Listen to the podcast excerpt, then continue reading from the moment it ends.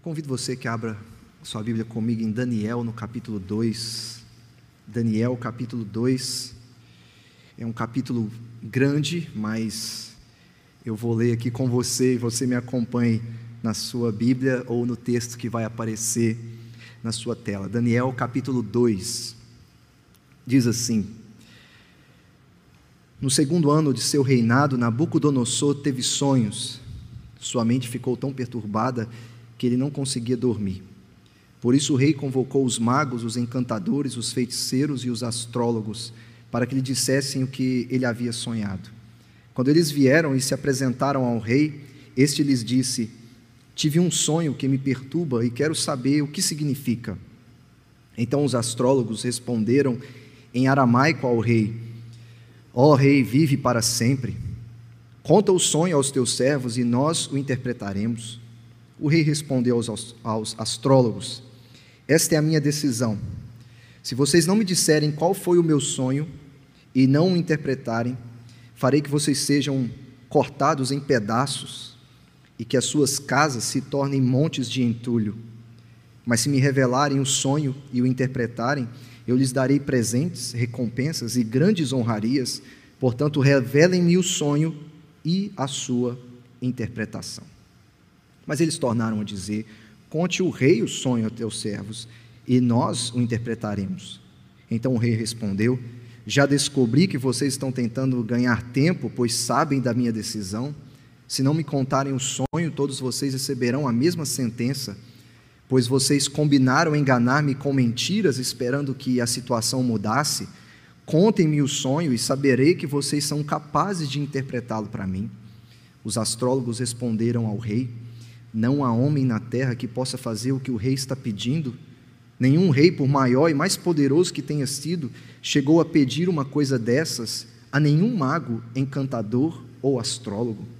O que o rei está pedindo é difícil demais. Ninguém pode revelar isso ao rei, senão os deuses, e eles não vivem entre os mortais.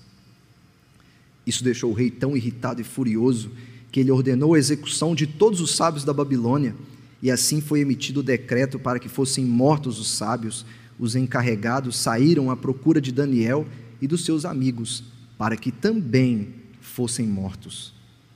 Arioque, o comandante da guarda do rei, já se preparava para matar os sábios da Babilônia, quando Daniel dirigiu-se a ele com sabedoria e bom senso.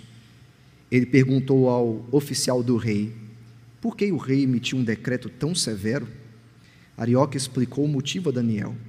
Diante disso, Daniel foi pedir ao rei que ele desse um prazo e ele daria a interpretação.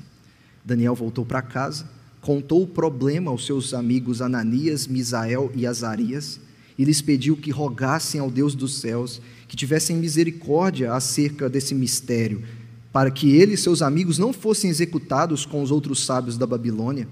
Então o mistério foi revelado a Daniel de noite numa visão. Daniel louvou o Deus dos céus e disse: Louvado seja o nome de Deus para todo sempre. A sabedoria e o poder a ele pertencem. Ele muda as épocas e as estações, destrona reis e os estabelece. Dá sabedoria aos sábios e conhecimento aos que sabem discernir. Revela coisas profundas e ocultas. Conhece o que jaz nas trevas e a luz habita com ele. Eu te agradeço e te louvo, ó Deus dos meus antepassados. Tu me deste sabedoria e poder e me revelaste o que te pedimos, revelaste-nos o sonho do rei. Então Daniel foi falar com Arioque, a quem o rei tinha designado para executar os sábios da Babilônia. E lhe disse: Não execute os sábios, leve-me ao rei, e eu interpretarei para ele o sonho que teve. Imediatamente Arioque levou Daniel ao rei e disse: Encontrei um homem entre os exilados de Judá que pode dizer ao rei o significado do sonho. O rei perguntou a Daniel, também chamado Beltesazar: Você é capaz de contar-me o que vi no meu sonho e interpretá-lo? Daniel respondeu: Nenhum sábio, encantador, mago ou adivinho é capaz de revelar ao rei o mistério sobre o qual ele perguntou. Mas existe um Deus nos céus que revela os mistérios. Ele mostrou ao rei Nabucodonosor o que acontecerá nos últimos dias. O sonho e as visões que passaram por tua mente quando estava deitado foram os seguintes: quando estavas deitado, ó rei, tua mente se voltou para as coisas futuras, e aquele que revela os mistérios te mostrou o que vai acontecer. Quanto a mim, este mistério não me foi revelado porque eu tenha mais sabedoria do que os outros homens, mas para que tu, ó rei, saibas a interpretação e entendas o que passou pela tua mente. Tu olhaste, ó rei, e diante de ti estava uma grande estátua, uma estátua enorme, impressionante, e sua aparência era terrível. A cabeça da estátua era feita de ouro puro, o peito e o braço eram de prata, o ventre e os quadris eram de bronze, as pernas eram de ferro e os pés eram em parte de ferro e em parte de barro. Enquanto estavas observando, uma pedra soltou-se sem auxílio de mãos, atingiu a estátua nos pés de ferro e de barro e os esmigalhou. Então o ferro e o barro, o bronze, a prata e o ouro foram despedaçados, viraram pó, como pó da debulha do trigo na eira durante o verão. O vento os levou sem deixar vestígio. Mas a pedra que atingiu a estátua tornou-se uma montanha e encheu a terra toda. Foi esse o sonho, e nós o interpretaremos para o rei. Tu, ó rei, és rei de reis. O Deus dos céus concedeu-te domínio, poder, força e glória. Nas tuas mãos ele colocou a humanidade, os animais selvagens e as aves do céu. Onde quer que vivam, ele fez de ti governante deles todos, tu és a cabeça de ouro. Depois de ti surgirá um outro reino, inferior ao teu. Em seguida surgirá um terceiro reino, reino de bronze, que governará toda a terra. Finalmente haverá um quarto reino, forte como ferro, pois o ferro quebra e destrói tudo, e assim como o ferro despedaça tudo, também ele destruirá e quebrará todos os outros. Como viste, os pés e os dedos eram em parte de barro e em parte de ferro. Isso quer dizer que esse será um reino dividido, mas ainda assim terá um pouco da força do ferro, embora tenhas visto ferro misturado com barro. Assim como os dedos eram em parte de ferro e em parte de barro, também esse reino será em parte forte e em parte frágil. E como viste, o ferro estava misturado com o barro isso significa que se buscarão fazer alianças políticas por meio de casamentos, mas a união decorrente dessas alianças não se firmará, assim como o ferro não se mistura com o barro. Na época desses reis, o Deus dos céus estabelecerá um reino que jamais será destruído e que nunca será dominado por nenhum outro povo. Destruirá todos os reinos daqueles reis e os exterminará, mas esse reino durará para sempre. Esse é o significado da visão da pedra que se soltou de uma montanha sem auxílio de mãos. Pedra que esmigalhou o ferro, o bronze, o barro, a prata e o ouro. Deus poderoso mostrou ao rei o que acontecerá no futuro. O rei, o sonho é verdadeiro e a interpretação é fiel. Então o rei Nabucodonosor caiu prostrado diante de Daniel, prestou-lhe honra e ordenou que lhe fosse apresentada uma oferta de cereal e incenso. O rei disse a Daniel: Não há dúvida de que o seu Deus é o Deus dos deuses, o Senhor dos reis e aquele que revela os mistérios, pois você conseguiu revelar esse mistério. Assim o rei colocou Daniel num alto cargo e o cobriu de presentes. Ele, ele o designou governante de toda a província da Babilônia e o encarregou de todos os sábios da província. Além disso, o pedido de Daniel, a pedido de Daniel, o rei nomeou Sadraque, Mesaque e Abidnego administradores da província da Babilônia, enquanto o próprio Daniel permanecia na corte do rei. Os primeiros versículos desse texto falam de um sonho. E você já teve algum sonho? Talvez um sonho impossível demais? O que, que a gente faz quando nós temos um, um sonho? A gente trabalha muito para que esse sonho se realize, a gente dedica a nossa vida para que esse sonho aconteça. Então, a minha pergunta para você é: pelo que você trabalha, pelo que você se esforça, pelo que você vive? Quando a gente abre a Bíblia em Daniel e coloca o nosso dedo aqui para a gente se situar, nós estamos no ano 604 a.C., o povo de Deus está na Babilônia como disciplina, como consequência dos seus pecados. Deus, através dos profetas, advertiu o seu povo, dizendo para eles: Olha, não voltem as costas para mim, não vão para os deuses, porque senão vocês vão experimentar as maldições da aliança. Mas eles não ouviram Deus através dos profetas, eles viraram as costas para Deus e preferiram os ídolos. Daniel começa com o último rei livre de Judá, que é Jeoaquim. Ele foi entregue nas mãos de Nabucodonosor, como fala no primeiro capítulo. Deus entregou o rei de Judá nas mãos de um rei ímpio, e o povo de Deus agora vive longe de Jerusalém, longe da terra ideal de Deus para eles. Eles vivem exilados na Babilônia. De todos que foram levados, quatro se destacam: Daniel, Misael, Ananias e Azarias todos eles carregando o nome de Deus.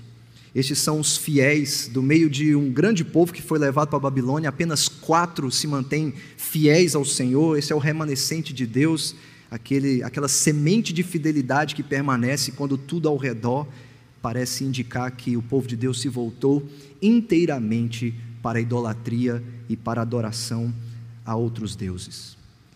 Primeiro capítulo, Deus já preserva os seus fiéis. Deus os eleva a uma posição de destaque na Babilônia e Deus os coloca servindo na corte do rei. Deus está suprindo os fiéis que ele colocou na Babilônia, mesmo na pior situação possível e diante dos piores desafios possíveis que eles poderiam passar. Uma fornalha de fogo ou leões que são colocados para devorar o fiel de Deus. Isso significa que essa fidelidade deles a Deus não significa que a vida deles vai ser fácil em um mundo pagão. A fidelidade deles significa que tudo aquilo que eles fizerem em fidelidade ao Senhor vai trazer para eles sérios problemas e sérios desafios. E aqui nós temos um outro personagem muito importante que é Nabucodonosor, que é um grande rei da Babilônia. Ele foi usado por Deus para disciplinar o seu povo e Deus deixa bem claro para ele que foi ele quem o estabeleceu. E ele o reconhece também, que Deus é Senhor dos reis, mas aqui Nabucodonosor, ele vive como se Deus não existisse, e ele usa o próprio povo de Deus para que esse povo possa servi-lo. Em Daniel 2, esse rei tem um sonho. Esse rei tem um sonho. Nesse sonho, uma grande imagem enorme, imponente, impressionante e de aparência terrível, cabeça feita de ouro, peito e braços feitos de prata, o ventre e os quadris feitos de bronze, e as pernas de ferro, e os pés em parte ferro e em parte barro. Mas a visão da imagem é impressionante e a sua aparência é terrível. Uma vez um amigo me falou que a gente geralmente sonha aquilo que a gente pensa durante todo o dia e que os sonhos são consequências daquilo que nós vamos pensando durante o dia. Então, se Nabucodonosor sonha com uma imagem, será que ele possivelmente estava pensando sobre ele mesmo como um grande soberano e um grande rei? Será que ele mesmo se vê como o cabeça de todos os reinos da terra e o mandante máximo de todo mundo? Será que seus pensamentos são de grandeza e que estão capturando a sua mente? Eu acredito que não porque ele fica perturbado com esse sonho. Então, ao invés de seus pensamentos de grandeza o capturarem, é Deus quem está capturando a mente do rei. E ao capturar a mente do rei, Deus dá a ele esse sonho terrível que o perturba, que tira o seu sono, que mais parece um pesadelo. Porque eu não sei você, mas sonho geralmente eu esqueço, mas pesadelo perturba a mente, tira o sono, traz insônia, ele persiste depois de acordado, o pesadelo persegue, e aqui nós temos um homem perseguido por seus pensamentos, perseguido pelo seu sonho. Mas encontramos também um homem não apenas com insônia e dificuldade de dormir porque teve um sonho terrível, mas encontramos um rei desesperado por conhecimento, desesperado por entender o que o sonho significa. E como o texto começa falando de sonho, de um sonho terrível que ele teve, tirou o seu sono. A primeira coisa que nós percebemos logo no início do capítulo 2, que esse sonho de que Nabucodonosor teve e os efeitos sobre ele é parte muito importante aqui do texto, e principalmente quando nós percebemos que os magos dizem: Não existe quem seja capaz. Não existe quem seja capaz. Veja, por exemplo, o versículo 11, eles falam: não há, é difícil demais, ninguém pode. Em outras palavras, o que os magos estão dizendo, o que o Senhor nos pede é impossível. Nenhum rei que foi maior do que o Senhor já pediu coisa assim a um mago ou a um astrólogo. O que o Senhor deseja é difícil demais. Não há quem seja capaz. Os sábios estão desesperados diante de um rei que está desesperado por conhecimento. Nabucodonosor pede um exército de magos para satisfazer a sua vontade de entendimento. Estes são os sábios da Babilônia. Estes são os homens que teoricamente poderiam responder ao problema que o rei tem diante dele e ao problema da falta de uma interpretação. Estes são os melhores da Babilônia, são os melhores do reino, os mais inteligentes. Esses são aqueles que poderiam interpretar tudo mas como os sábios se encontram diante do rei? Em trevas, com a mente embotada. Eles não conseguem enxergar, eles não conseguem entender, e tudo que eles têm a dizer, nós não sabemos. O que se acha sábio a parte de Deus, ele nada tem a oferecer. O que se acha inteligente demais a parte de Deus, ele nada tem a revelar. Como eu disse, esse não é um sonho comum. Esse não é um sonho qualquer. Não é um homem capturado pelo seu pensamento de grandeza. É um homem capturado por Deus, que tem a sua mente capturada por Ele. É um homem que tem uma perturbação na sua alma. A mente do homem mais poderoso do mundo naquela época, do homem mais rico, do homem que poderia determinar a vida e a morte de quem ele quisesse se encontra diante de um exército de sábios que não podem fazer absolutamente nada. Ele tem um problema. Ele tem um grande problema. Esses sábios se aproximam dele, dizendo no versículo 4: Ó oh, rei, vive para sempre.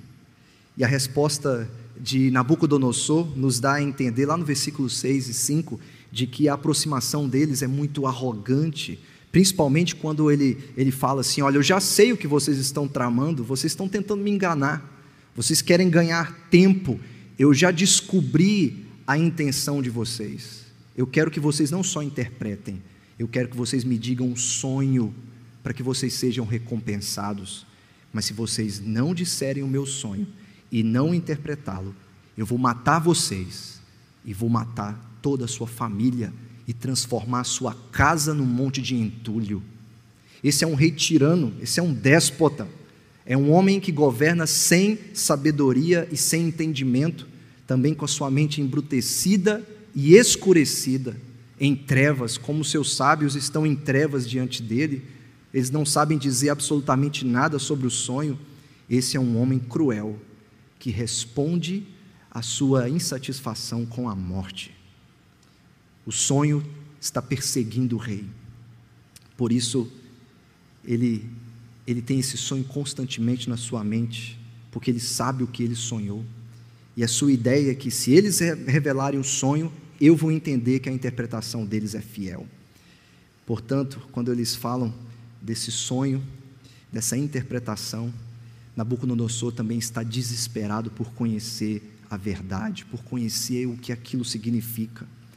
O problema é que os magos da Babilônia são sábios sem sabedoria, são inteligentes sem conhecimento.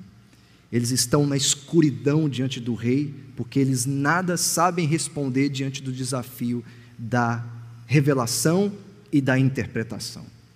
Os versículos 10 e 11 eles dizem: É difícil demais, nenhum outro rei maior ou mais poderoso já pediu algo assim. Não existe na terra um homem capaz, rei. Somente os deuses podem, mas eles não vivem entre os mortais. A fala deles revela a incapacidade deles, mas se eles são sábios a serviço dos deuses da Babilônia, eles estão também revelando a incapacidade dos deuses da Babilônia. Esses deuses, eles nada entendem. Os deuses da Babilônia nada podem revelar porque eles sequer existem. São falsos. São falsos. E Nabucodonosor está diante dos sábios sem sabedoria. A falta de alguém capaz transforma um rei de mente perturbada em um homem irritado e furioso, no versículo 12. Nabucodonosor fica irritado e furioso com aquilo que eles falam. E se ele, como um déspota, como um tirano, seria capaz de qualquer coisa, até de determinar a morte daqueles que não puderam fazer nada por ele, imagine o que um homem como esse poderia fazer furioso e irritado. Ele logo diz: executem todos os sábios, porque eles não podem fazer absolutamente nada, eles não conseguem me responder.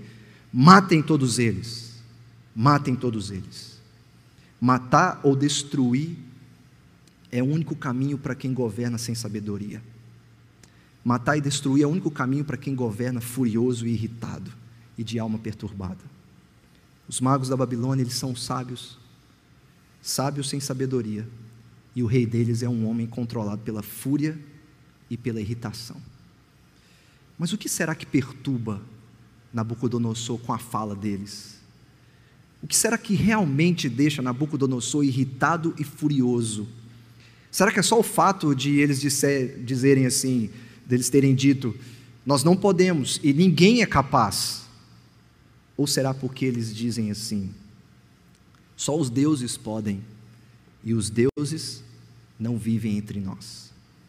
Apesar de Nabucodonosor dizer, dizer nos versículos 8 e 9, ele fala assim: Já descobri o que vocês estão tramando. E no versículo 9 ele diz assim: Eu saberei se vocês estão falando o que é correto ele se acha um homem de entendimento, mas ele não sabe nada. Ele diz já ter des descoberto o que eles estão tramando, mas na verdade a sua mente está escurecida, está em trevas, ele nada sabe. Na verdade, ele está irritado porque, primeiro, ele está desesperado por conhecimento, mas ele está irritado por uma outra coisa. Quando os magos dizem: ninguém pode revelar senão os deuses e eles não vivem entre os mortais, em outras palavras, o que Nabucodonosor está tendo diante dele é uma revelação de que ele não é Deus. De que ele não é Deus. O que deixa Nabucodonosor irritado, o homem mais poderoso do mundo, o mais rico, o tirano que pode determinar a morte de quem ele quiser, que conquistou Jerusalém, que tem o mundo aos seus pés, fica furioso porque ele precisa lidar com uma verdade: a verdade de que ele não é Deus de que ele nada sabe.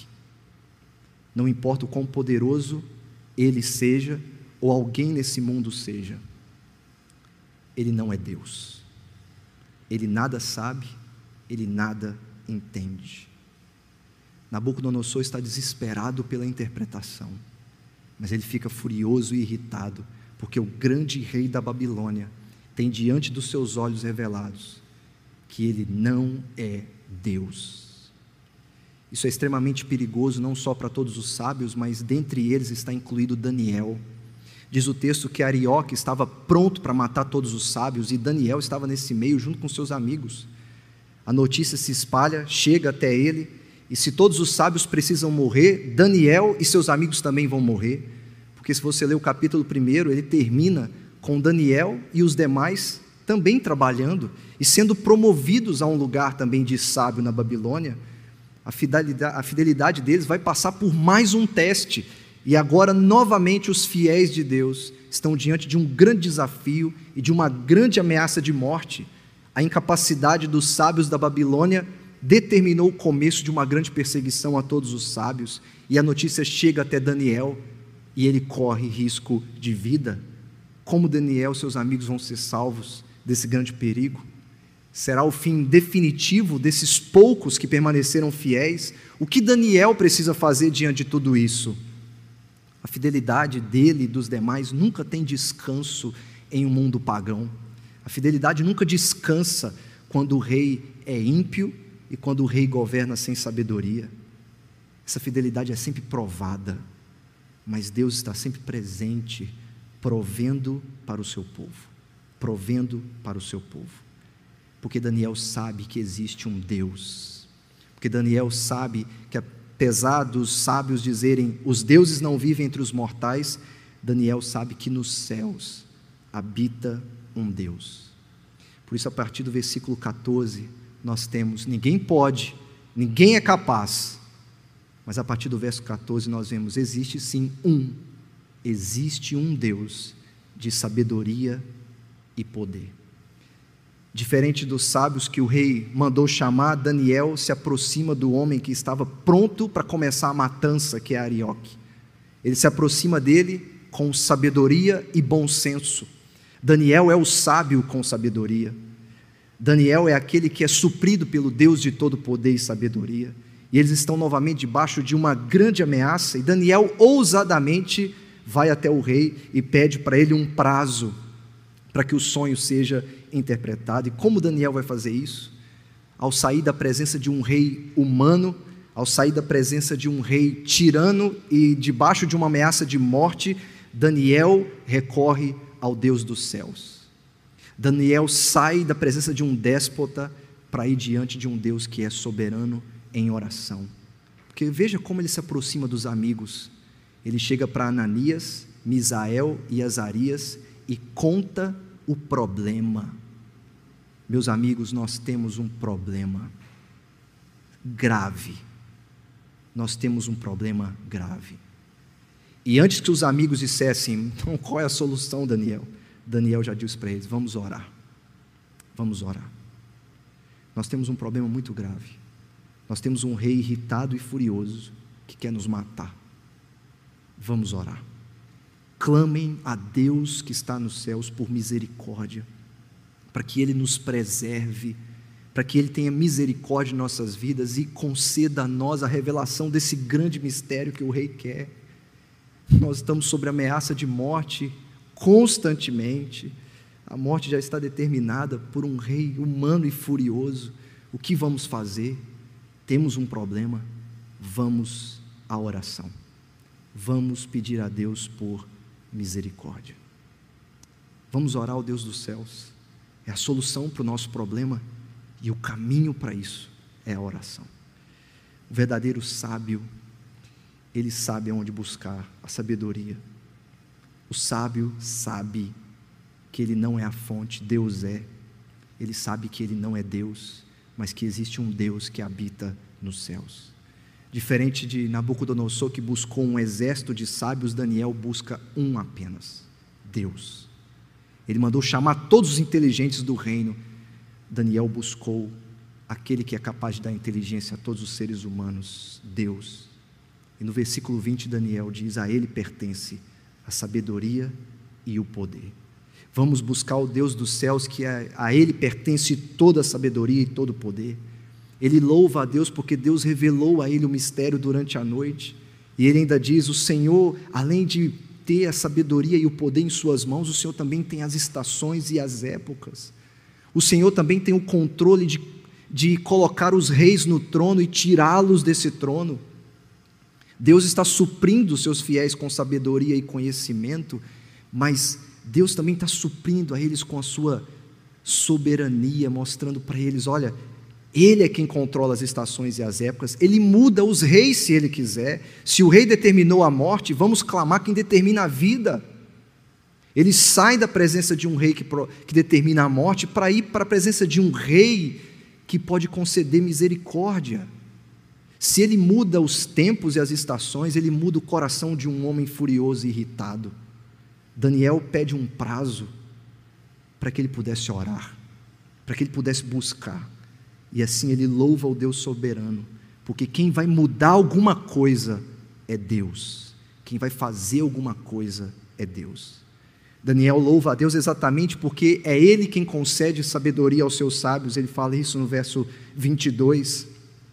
Daniel fala de um mistério para os seus amigos, olha, há um mistério, nos versos 18 e 19 ele repete: há um mistério, existe um mistério, vamos orar para que Deus nos conceda a revelação desse mistério. E no verso 22 ele louva a Deus porque o Senhor tem a luz habitando contigo e o Senhor quis compartilhar essa luz comigo.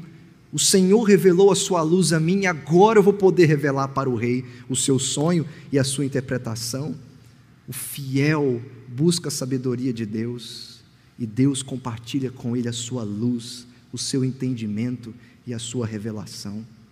Deus provê aos seus fiéis a sabedoria e o poder, revelando o mistério do sonho do rei.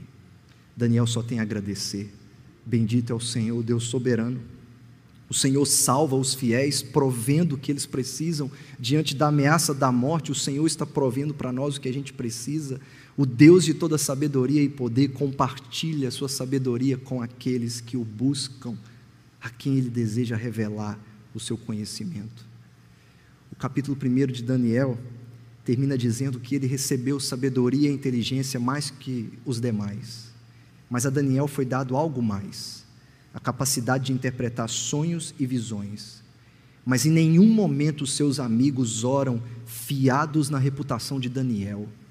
Eles oram fiados na reputação de Deus. Na reputação de Deus. Nabucodonosor chamou homens inteligentes para confiar a eles a interpretação. Daniel e seus amigos vão a Deus para confiar a Ele a revelação. Não é a reputação de Daniel que vai salvá-los, porque o próprio Daniel, quando se aproxima de Nabucodonosor, o rei diz para ele assim: Você é o homem capaz? Ele falou: Não, Deus é. Deus é. Eu não vou revelar porque eu sou melhor do que os outros ou mais inteligente. Eu vou revelar porque Deus concede sabedoria a quem Ele quiser. Eu não. Deus é. Porque existe um Deus nos céus de poder e sabedoria. Nabucodonosor não encontrou no reino alguém que fosse capaz porque no reino ele não, não achou nenhum Deus, nem nele mesmo. Mas Daniel e seus amigos encontraram no céu um Deus soberano, de poder e de sabedoria, e que revela aquilo que está escondido e que revela o mistério. A resposta não é Daniel, porque o livro nem é sobre Daniel, é sobre Deus. A resposta é Deus, que está nos céus e que a Ele pertence toda sabedoria e todo poder. Os sábios da Babilônia buscaram nos seus deuses, eles nada não puderam fazer. Mas o sábio, aquele que é fiel, ele busca sabedoria onde ele sabe que pode buscar, na fonte de todo conhecimento, que é Deus. O verdadeiro Deus, o único Deus, revelará o sonho do rei da Babilônia. E o que Deus deseja revelar? Deus quer revelar algo individualmente para Nabucodonosor, mas Deus também quer revelar algo para o mundo através dessa visão, através desse sonho. Nabucodonosor precisou lidar com a realidade de que ele não é Deus, e agora com qual realidade ele precisa lidar? O que Deus deseja revelar para o rei e o que Deus está desejando revelar para o mundo? Ninguém é capaz, disseram os sábios, mas Daniel disse: Um é capaz, o Deus que habita nos céus, de poder e sabedoria e agora o que esse Deus quer revelar, a partir do verso 24, é que existe um só reino e um só rei. Chegou o momento da revelação. Daniel se aproxima do rei Nabucodonosor, cheio de sabedoria e poder, como ele mesmo diz, que ele recebeu do Senhor. E ele fala: Leve-me ao rei, que agora eu posso interpretar o sonho para ele. Daniel é corajoso e ousado para estar na presença de um rei extremamente furioso e irritado, porque lembre-se, primeiro ele esteve diante de Deus em oração. Ele pode se aproximar diante de um rei que pode matá-lo, porque primeiro ele esteve diante do Deus que concede a ele misericórdia em oração. Antes de estar na presença de um rei humano, Daniel esteve primeiro na presença do rei eterno. Arioque diz ao rei: Olha, eu encontrei um homem que é capaz de interpretar o sonho, rei. Nabucodonosor vai até ele e fala: você esse homem? E Daniel responde: Não, ninguém pode, mas Deus pode, porque existe um Deus único, de sabedoria e poder, que habita nos céus e que revela os mistérios. Daniel não diz eu sou capaz, ele diz Deus é capaz, Deus pode. A grande imagem, a imagem impressionante, a imagem enorme de aparência terrível, Daniel diz que fala sobre quatro grandes reinos, com um reino sendo sucedido por outro, mais fraco ou mais forte. O curioso são os pés da imagem, a cabeça de ouro, o peito de prata, mas os pés feitos de barro e ferro. Como Daniel diz, é um reino dividido em parte forte e em parte frágil. E uma pedra se solta, e essa pedra rola até que bate nos pés. E essa imagem então é esmigalhada, despedaçada e é como um trigo que é levado pelo vento. A pedra, no entanto, ela continua e ela se torna uma grande montanha e ela enche toda a terra. O que Deus quer revelar a Nabucodonosor? O que Deus quer revelar a mim e o que Deus quer revelar a você? Você se lembra que os sábios da Babilônia se aproximaram do rei com uma frase? Você se lembra disso no versículo 4? O que, que eles disseram para Nabucodonosor? Ó rei, vive para sempre. E no versículo 39, quando Daniel fala para Nabucodonosor sobre a revelação, antes ele diz: Tu és a cabeça de ouro. Mas veja só, rei, depois de ti, em seguida, finalmente. Tu és a cabeça de ouro, você não é Deus, e você não é eterno. Você não é eterno. Nabucodonosor precisou lidar com a realidade de que ele não é Deus. Agora ele precisa lidar com a realidade de que ele é mortal, de que ele é passageiro, que sua vida passa como um vento. Depois de ti vai vir um sucessor, depois dele outro sucessor, depois dele outro sucessor. O que Deus está revelando para ele, para o mundo, é que quatro reinos virão, mas todos eles serão passageiros. Eles não vão permanecer para sempre. E eles precisam lidar com essa verdade. Todos os governantes do mundo precisam lidar com essa verdade. Eles não são Deus apesar de se acharem, e eles não são eternos apesar de se acharem. Sempre haverá um sucessor para eles. Sempre haverá alguém que vai assumir o trono no lugar deles. Eles não são eternos. E Nabucodonosor precisa lidar com isso. Você é mortal, rei. Você morre. Você mandou matar todos os sábios, mas um dia você vai morrer. Você vai morrer, você passa como um vento que bate num trigo e não sobra nada mais. A revelação fala de um reino passageiro, de algo que não dura para sempre.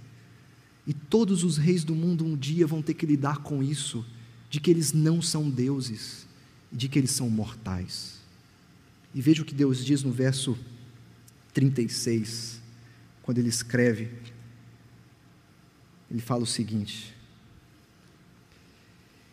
Foi esse o sonho, e nós o interpretaremos para o rei, o sonho sobre reinos que são passageiros, sobre reinos que vão passar. E no verso 44 e 45, Deus deseja revelar a Nabucodonosor e ao mundo. Na época desses reis, o Deus dos céus estabelecerá um reino que jamais será destruído e nunca será dominado por nenhum outro povo. Destruirá todos os reinos daqueles reis e os exterminará, mas esse reino durará para sempre. O que Deus deseja revelar? Deus deseja revelar a Nabucodonosor e ao mundo que todos os reinos da terra são passageiros, mas Ele também deseja revelar um reino que é eterno. Um reino que é formado de uma pedra insignificante que rola de um monte sem ajuda de mão humana um reino que é formado por uma pedra que não impressiona ninguém, mas uma pedra que se torna uma montanha inabalável e enche toda a terra. Um reino indestrutível, um reino inabalável, um reino sem fim. E como Deus fala no versículo 44, um reino sem sucessores. Ninguém mais se assenta no trono, a não ser aquele que Deus colocou como seu rei. Deus revela que o reino que ele irá estabelecer é um reino diferente de todos os outros reinos. O reino de Deus é eterno. E como Nabucodonosor responde a tudo isso, o rei furioso se vê prostrado e humilhado diante de Daniel, dizendo: De fato, Deus é o Deus dos deuses e Ele é o Senhor dos reis. Ele é o Senhor dos reis. Deus despedaça os reinos do mundo com uma pedra para revelar um reino eterno. Quem vive para sempre no final? Quem permanece para sempre no final? Onde está Nabucodonosor? Onde estão os grandes reinos do mundo? Onde está Roma? Onde estão os romanos? Onde estão tantos outros reinos que passaram sobre a terra? Passaram como poeira, mas um reino permanece para todo sempre, e esse é o reino de Deus. Porque só existe um reino, só existe um Deus e só existe um rei que se assenta nesse trono. O capítulo 2 de Daniel termina com um remanescente fiel, preservado por Deus, promovido pelo rei humano, e termina dizendo que Daniel permaneceu ali na corte do rei. Pelo que você vive, pelo que você trabalha, você trabalha para construir um reino para você, você trabalha para construir um império para você. Em quem você confia? Nos sábios e nos inteligentes desse mundo, que nada puderam responder para nós durante um ano? Dos sábios que se colocaram na posição de salvadores, mas que nada puderam fazer? Você confia nos reinos desse mundo que prometeram te salvar, mas que não podem fazer absolutamente nada por você? Para quem você vive? Para quem você trabalha? Qual é o seu reino? O que você está construindo? Um império para durar para sempre? Uma herança para deixar para os seus filhos? Algo que possa ser para toda eternidade na sua família? pelo que você trabalha. Todos os dias, e com essa pandemia, Deus tem colocado diante dos nossos olhos, estampado, que nós não somos deuses e nós não somos imortais. Nós não somos imortais. E de que, apesar de todos os reinos que a gente constrói, eles caem. Porque quando a gente se eleva muito acima de Deus, Deus só precisa nos atingir nos pés, que é feito de barro e de ferro, que nada suporta. Deus precisa de uma pedra pequena, uma pedra rejeitada, mas uma pedra que quebra, esmigalha e despedaça. Quando a gente se coloca num reino tão elevado acima de Deus e a gente diz: Eu sou uma cabeça de ouro, o meu peito é de prata, os meus quadris são de bronze, minhas pernas são de ferro. Lembre-se que uma pequena pedra esmigalha a maior imagem que nós temos de nós mesmos. Deus faz através de uma simples pedra, nada impressionante, uma pedra que, sem auxílio de mãos, é uma obra sobrenatural, que traz fim a todos os reinos da terra, inclusive os nossos reinos, os reinos que a gente constrói, não importa o quão grande eles sejam, não importa o quão milionários eles sejam, não importa, não importa o quão poderosos eles sejam, quão ricos eles consigam ser, seus pés sempre vão ser de barro misturado com ferro. Sempre. E quando nós nos erguemos assim, Deus nos atinge exatamente ali, aonde a gente pensa que é forte, mas ao mesmo tempo somos frágeis. Mas Deus começa a estabelecer o seu reino com uma simples pedra, uma pedra que não impressiona ninguém, uma pedra que no primeiro século realmente não causou impressão em ninguém. Ninguém ficou impressionado com o carpinteiro. Ninguém ficou impressionado com doze homens.